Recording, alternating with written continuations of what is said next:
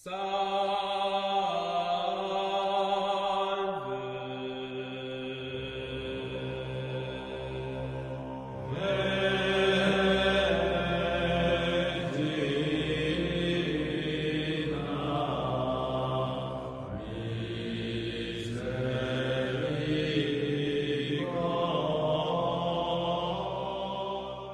Fala galera, tranquilo? Sejam muito bem-vindos ao Professor Também Joga. Muito obrigado pela sua audição e pela sua audiência. Estamos aqui com mais um episódio falando sobre assuntos que sejam interessantes, diferentes, secundários ou até mesmo histórias de jogos. Eu gosto muito de trazer um conteúdo diversificado, um conteúdo que vai um pouco além daquilo que os nossos olhos conseguem enxergar e hoje eu vou trazer um assunto bem polêmico que envolve as questões religiosas e científicas sobre a questão de possessão e esquizofrenia e doenças mentais. Hoje esse assunto é bem complicado e eu vou ter, tentar ter calma e cuidado em falar sobre esse assunto. E é algo que eu sempre é, gosto de, de, de tocar e falar sobre isso em jogos em seriados, filmes e livros. Né? Eu tenho aqui alguns livros, inclusive uma hora eu quero fazer com vocês, uh, essa é uma intenção minha, né? De trazer uh, um audiobook de alguns livros uh, de terror, né? Uh, como Exorcismo, como Horror em Amityville e, e assim por diante. Mas hoje eu quero falar um pouco mais sobre as questões uh, do que, que nós entendemos de possessão, do que, que nós entendemos de doenças mentais. Será é, que essas duas linhas de pensamento é, entrelaçadas por muitas e muitas vezes durante anos. Será que um dia nós iremos conseguir chegar a uma conclusão a respeito disso? Será que a ciência tem razão? Será que a igreja tem razão em dizer que as possessões é, existem. Então é isso que eu quero tratar, tratar aqui com vocês, tratar com vocês. é, mas antes de começar e antes de passar minha vinhetinha, eu gostaria de fazer alguns pedidos.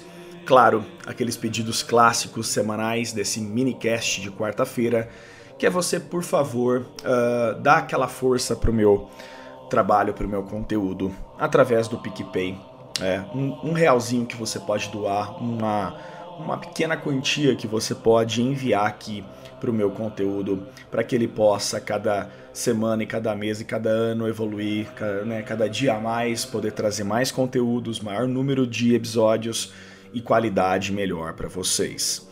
E se você não tem condições financeiras para ajudar, que você possa enviar um e-mail. Tá aí para vocês o endereço, professor também joga hotmail.com. Mande um e-mail, né? Fale comigo, uh, mande aí né, um recado, dicas, elogios, críticas, o que for, mas manda para mim que isso vai ficar bem legal, fica bem da hora. Eu tenho meu, meu também aí o link do meu Telegram, cara. Entra lá no meu Telegram, fala comigo, manda lá uma hashtag para a gente poder interagir legal.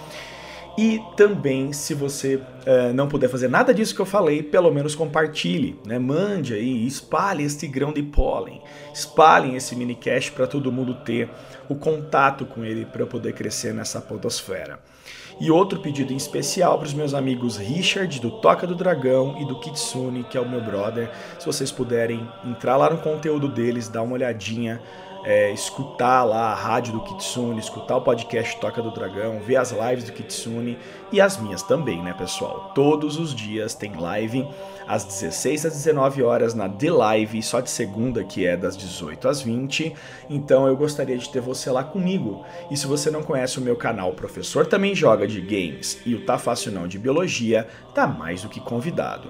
Todos esses links estão na descrição. Agora sim, merchan feito, pedidos feitos depois da vinheta, bora falar um pouquinho mais sobre esse assunto tão polêmico que envolve ah, coisas, né, coisas de outro mundo e a ciência também.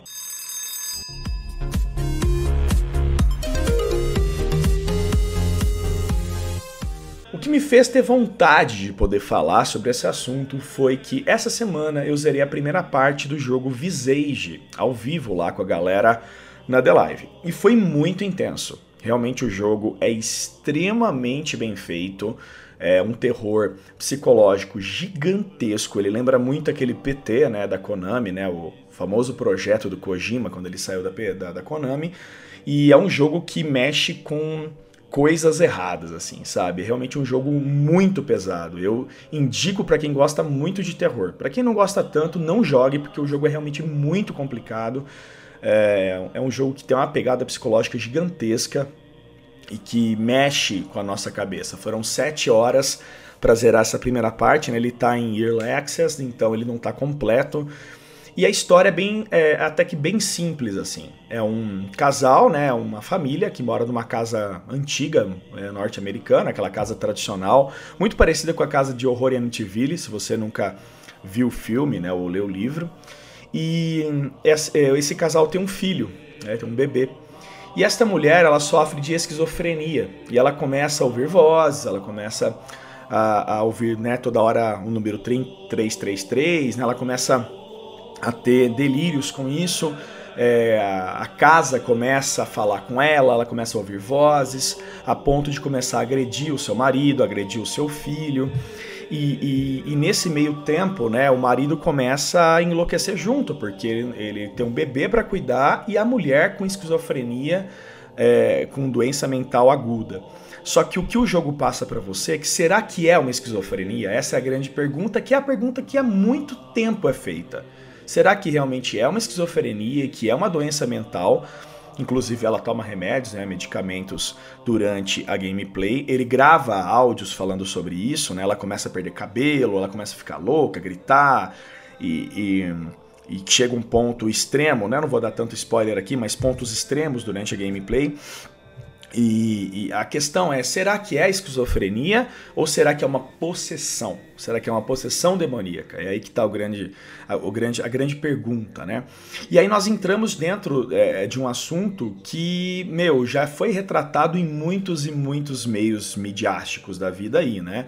É, porque assim, gente, se a gente for pegar a questão da esquizofrenia na parte médica, na parte científica, o que, que é uma esquizofrenia? É um distúrbio né, grave que afeta a capacidade da pessoa de pensar, de sentir, de se comportar, é, de realizar as atividades tradicionais de um, né, de um pensamento comum, né, vamos pensar assim, né, de um ser humano é, que tem essa ciência do seu espaço, da sua vida. Né? As causas da esquizofrenia, elas são diversas, não tem nem como eu chegar aqui para você e falar, olha, esquizofrenia acontece assim. Não, ela pode ser causa genética, ela pode ser causa ambiental, ela pode ser causa estrutural e química do cérebro, né, das, das alterações cerebrais. Tudo isso pode influenciar a esquizofrenia acontecer. Tem uma, um filme que chama Efeito Borboleta, né, que é o primeiro, o resto é tudo uma porcaria, mas o primeiro filme Efeito Borboleta mostra a esquizofrenia passada é, de geração a geração, né, do pai dele para o filho. Né? E isso é mostrado durante o filme. É bem legal, é bem interessante. Assistam. É um dos únicos filmes do Ashton Kutcher que é bom. acho que é um dos únicos filmes, sei lá, eu acho ele muito ruim como ator. É... Então, a esquizofrenia ela é, ela é caracterizada principalmente por pensamentos e experiências que parecem não ter a realidade em si. Né? Então a fala, o comportamento desorganizado, a participação reduzida nas atividades cotidianas, dificuldade de concentração, de memória, né? A pessoa começa a, a se autoflagelar, a gritar, a ter violência extrema, a ouvir vozes, a ver coisas que não, não, não existem, né? E que isso está completamente relacionado ao ambiente onde ela vive, à cultura e à religião que ela vive né? E os traumas que ela pode ter vivido também, porque esses traumas podem ficar aguçados no seu cérebro, né?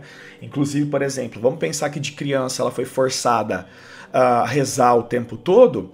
Quando ela tem a esquizofrenia, ela começa a ter repulsa de crucifixos, ela tem repulsa de oração.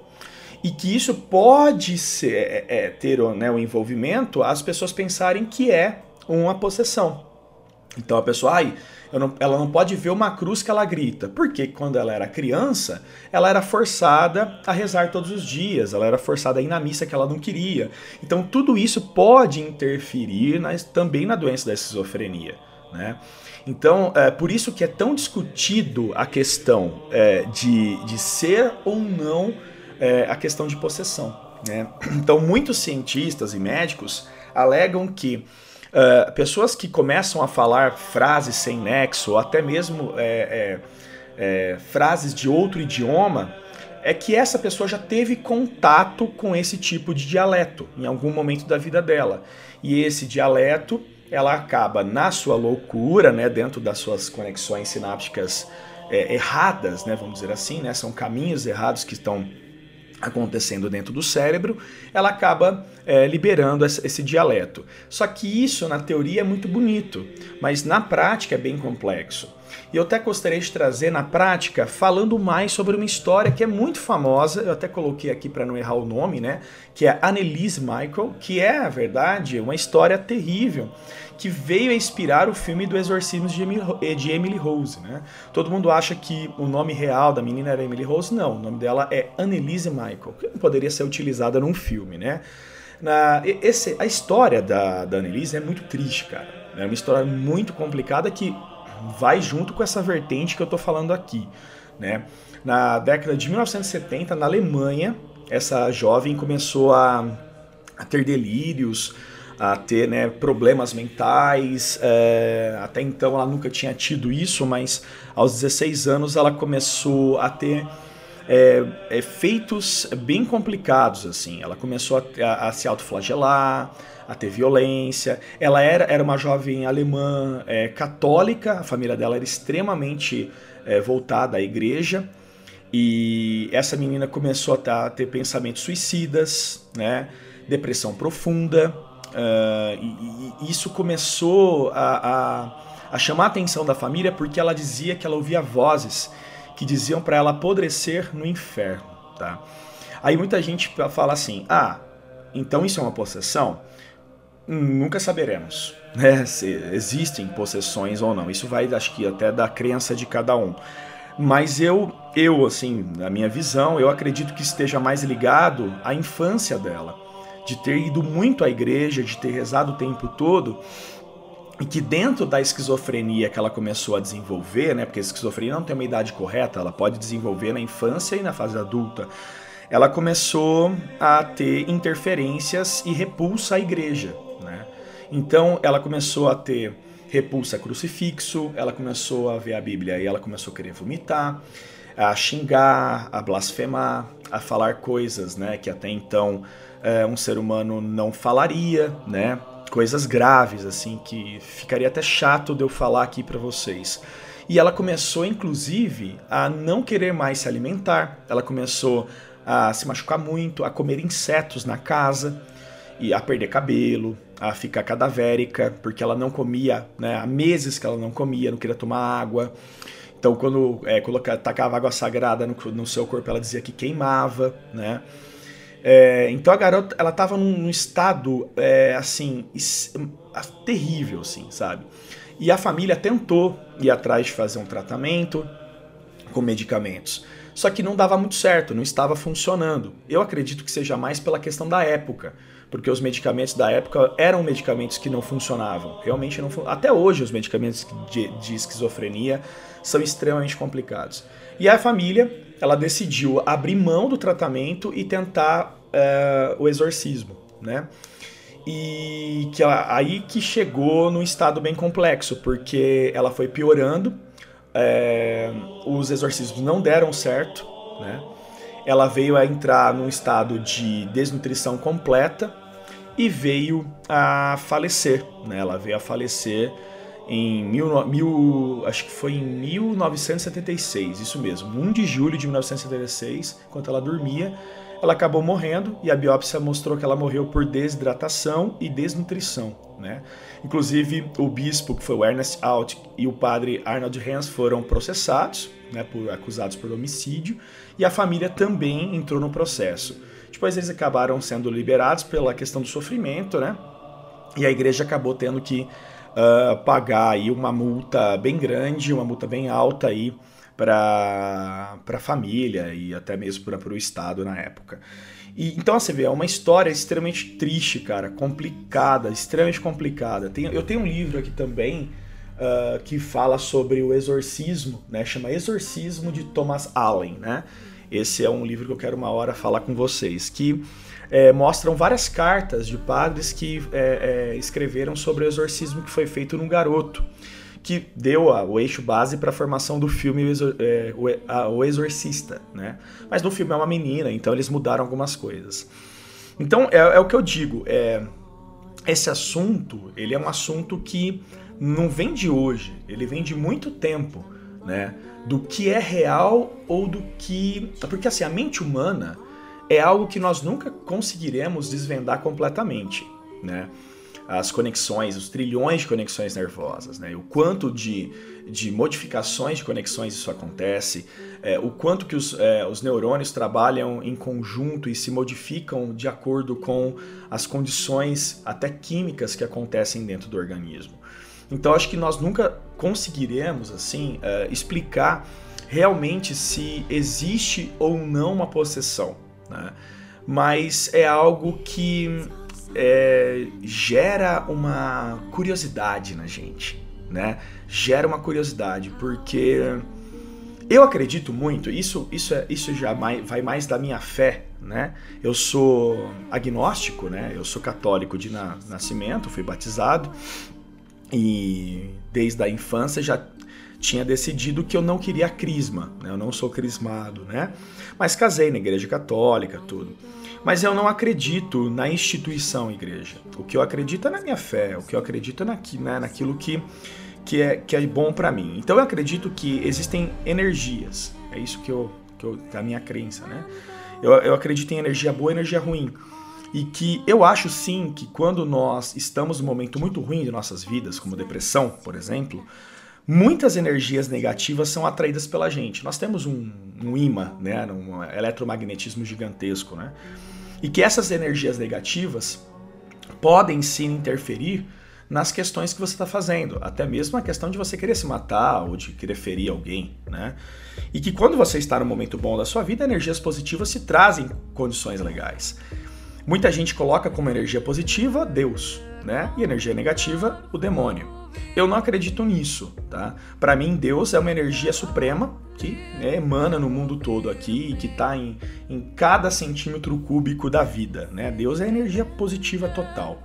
E energia negativa seria tudo que é de ruim, sabe? É isso que eu penso, assim, tudo que é de ruim que existe entre nossas vidas aqui. A inveja, né? A capacidade de você pensar é, de forma é, negativa para uma outra pessoa, de você querer a maldade, o mal para outra, né, de você querer ter o que o outro tem, querendo desejar a sua derrota. Então é isso que eu acredito mais nesse sentido. Eu vou até mesmo mais no teísmo, sabe? Teísmo, assim, é, pensamento mais natural, na natureza, energia natural, né? Tanto que eu penso que quando nós morremos é nada mais nada menos do que a nossa energia indo para a natureza, para as plantas, para a fotossíntese e assim por diante. Eu não acredito em nada de corpo velado, essas coisas, de cemitério. É só uma carcaça. Né? O que nós temos aqui é matéria orgânica apodrecendo todos os dias, tanto que se você não tomar banho você fede, né, irmão? Então, é, eu penso muito nisso. Então, é por isso que eu quis trazer esse conteúdo e falar um pouco mais sobre isso, né? É, de abrir esse leque. Não que é, seja só esse episódio, eu posso trazer muitos outros falando sobre isso. É, inclusive, eu já estou até idealizando um episódio muito legal sobre as questões de existencialismo. Eu estou jogando um game chamado Soma, que é de 2015 da Fictional Games. Eu estou zerando ele, praticamente encerrando. Que jogo extraordinário!